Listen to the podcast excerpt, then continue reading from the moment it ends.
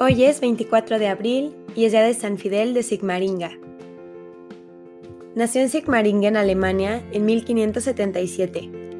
Tenía una inteligencia muy vivaz y fue enviado a estudiar a la Universidad de Friburgo, donde obtuvo doctorados en ambos derechos y luego llegó a ser profesor muy estimado de filosofía y letras. Durante seis años fue encargado de la educación de varios jóvenes de las familias principales de Suabia, Alemania a los cuales llevó por varios países de Europa para que conocieran la cultura y el modo de ser de las diversas naciones. Sus alumnos se quedaban admirados del continuo buen ejemplo de su profesor, en el cual no podían encontrar ni una palabra ni un acto que no fueran de buen ejemplo.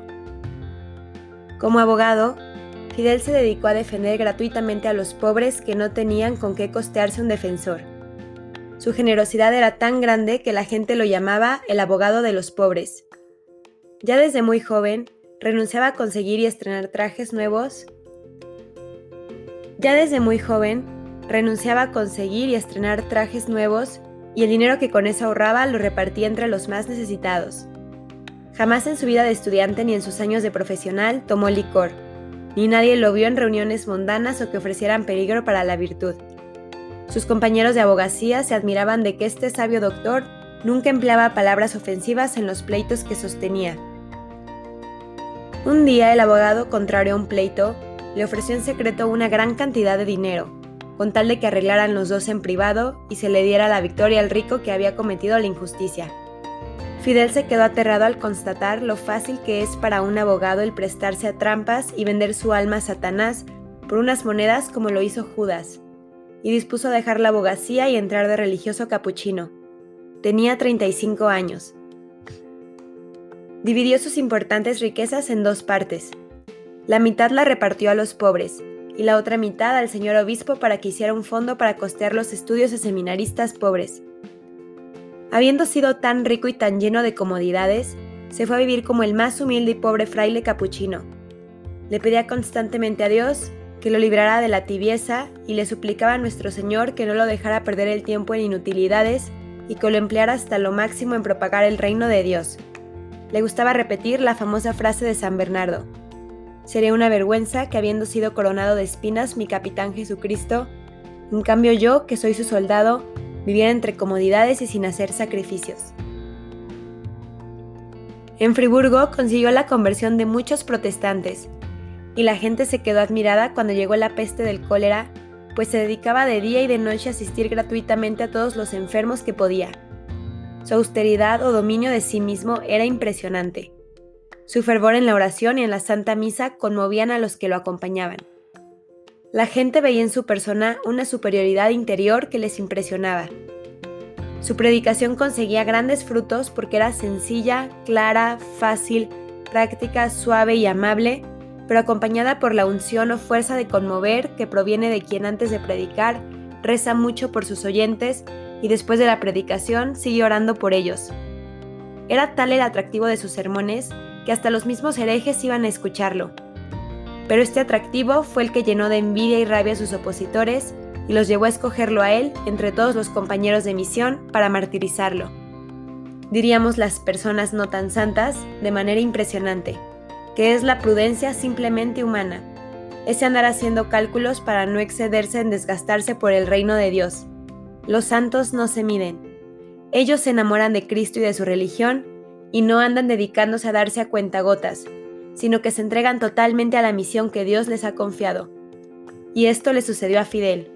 Cada poco le llegaban tarjetas como esta. Recuerda que está predicando en tierras donde hay muchos protestantes, evangélicos, calvinistas y demás herejes. No hable tan claro en favor de la religión católica si es que quiere seguir comiendo tranquilamente su sopa entre nosotros. Pero él seguía incansable enseñando el catecismo católico y previniendo a sus oyentes contra el peligro de las sectas de evangélicos y demás protestantes. Tenía que prevenir a sus ovejas contra los lobos que acaban con las devociones católicas. Al saber en Roma los grandes éxitos del padre Fidel, que con sus predicaciones convertía a tantos protestantes, lo nombraron jefe de un grupo de misioneros que tenía que ir a predicar a Suiza, nido terrible de protestantes calvinistas. Lo enviaba a la Sagrada Congregación para la propagación de la fe. En la ceremonia, con la cual lo despedían solemnemente al empezar su viaje hacia Suiza, Fidel dijo en un sermón, Presiento que voy a ser asesinado, pero si me matan, aceptaré con alegría la muerte por amor a Jesucristo y la consideraré como una enorme gracia y una preferencia de nuestro Señor. Pocos días antes de ser martirizado, al escribir una carta a su lejano superior, terminaba así su escrito. Su amigo Fidel, que muy pronto será pasto de gusanos. Al llegar a Suiza, empezó a ir rumores de que se planeaba asesinarlo porque los protestantes tenían gran temor de que muchos de sus adeptos se pasaran al catolicismo al oírlo predicar. Al escuchar estas noticias, se preparó para la muerte pasando varias noches en oración ante el Santísimo Sacramento y dedicando varias horas del día a orar, arrodillado ante un crucifijo. La santidad de su vida lo tenía ya bien preparado para ser martirizado. El domingo 24 de abril se levantó muy temprano, se confesó y después de rezar varios salmos, se fue al templo de Sewis donde un numeroso grupo de protestantes se había reunido con el pretexto de que querían escucharlo, pero con el fin de acabar con él. Al subir al sitio del predicador, encontró allí un papel que decía, Este será su último sermón. Hoy predicará por última vez. Se armó de valor y empezó entusiasta su predicación. El tema de su sermón fue esta frase de San Pablo. Una sola fe, un solo Señor, un solo bautismo. Efesios capítulo 4 versículo 5. Y explicó brillantemente cómo la verdadera fe es la que enseñan los católicos y cómo el único Señor es Jesucristo, y que no hay varios bautismos como enseñan los protestantes que mandan rebautizar a la gente. Aquellos herejes temblaban de furia en su interior y uno de los oyentes le disparó un tiro, pero equivocó la puntería. Fidel bajó del sitio desde donde predicaba y sintiendo que le llegaba el fin, se arrodilló por unos momentos ante una imagen de la Santísima Virgen. Quedó como en éxtasis por unos minutos y luego salió por una pequeña puerta por la sacristía detrás del templo. Los herejes lo siguieron a través del pueblo gritándole, Renuncia a lo que dijo hoy en el sermón o lo matamos. Él les respondió valientemente, He venido para predicar la verdadera fe y no para aceptar falsas creencias. Jamás renunciaré a la fe de mis antepasados católicos. Aquel grupo de herejes, dirigidos por un pastor protestante, le gritaba, o acepta nuestras ideas o lo matamos. Él les contestó, ustedes verán lo que hacen. Yo me pongo en manos de Dios y bajo la protección de la Virgen Santísima. Pero piensen bien lo que van a hacer, no sea que después tengan que arrepentirse muy amargamente.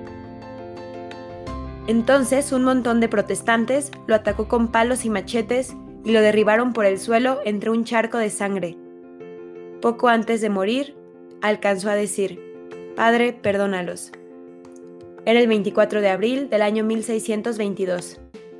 Dios demostró la santidad de su mártir, obrando maravillosos milagros junto a su sepulcro. Y el primer milagro fue que aquel pastor protestante que acompañaba a los asaltantes se convirtió al catolicismo y dejó sus errores. Señor Dios, que te has dignado conceder la palma del martirio a San Fidel de Sigmaringa cuando, abrazado en tu amor, se entregaba a la propagación de la fe. Concédenos, te rogamos, que arraigados como Él en el amor, lleguemos a conocer el poder de la resurrección de Jesucristo. Amén. San Fidel de Sigmaringa, ruega por nosotros.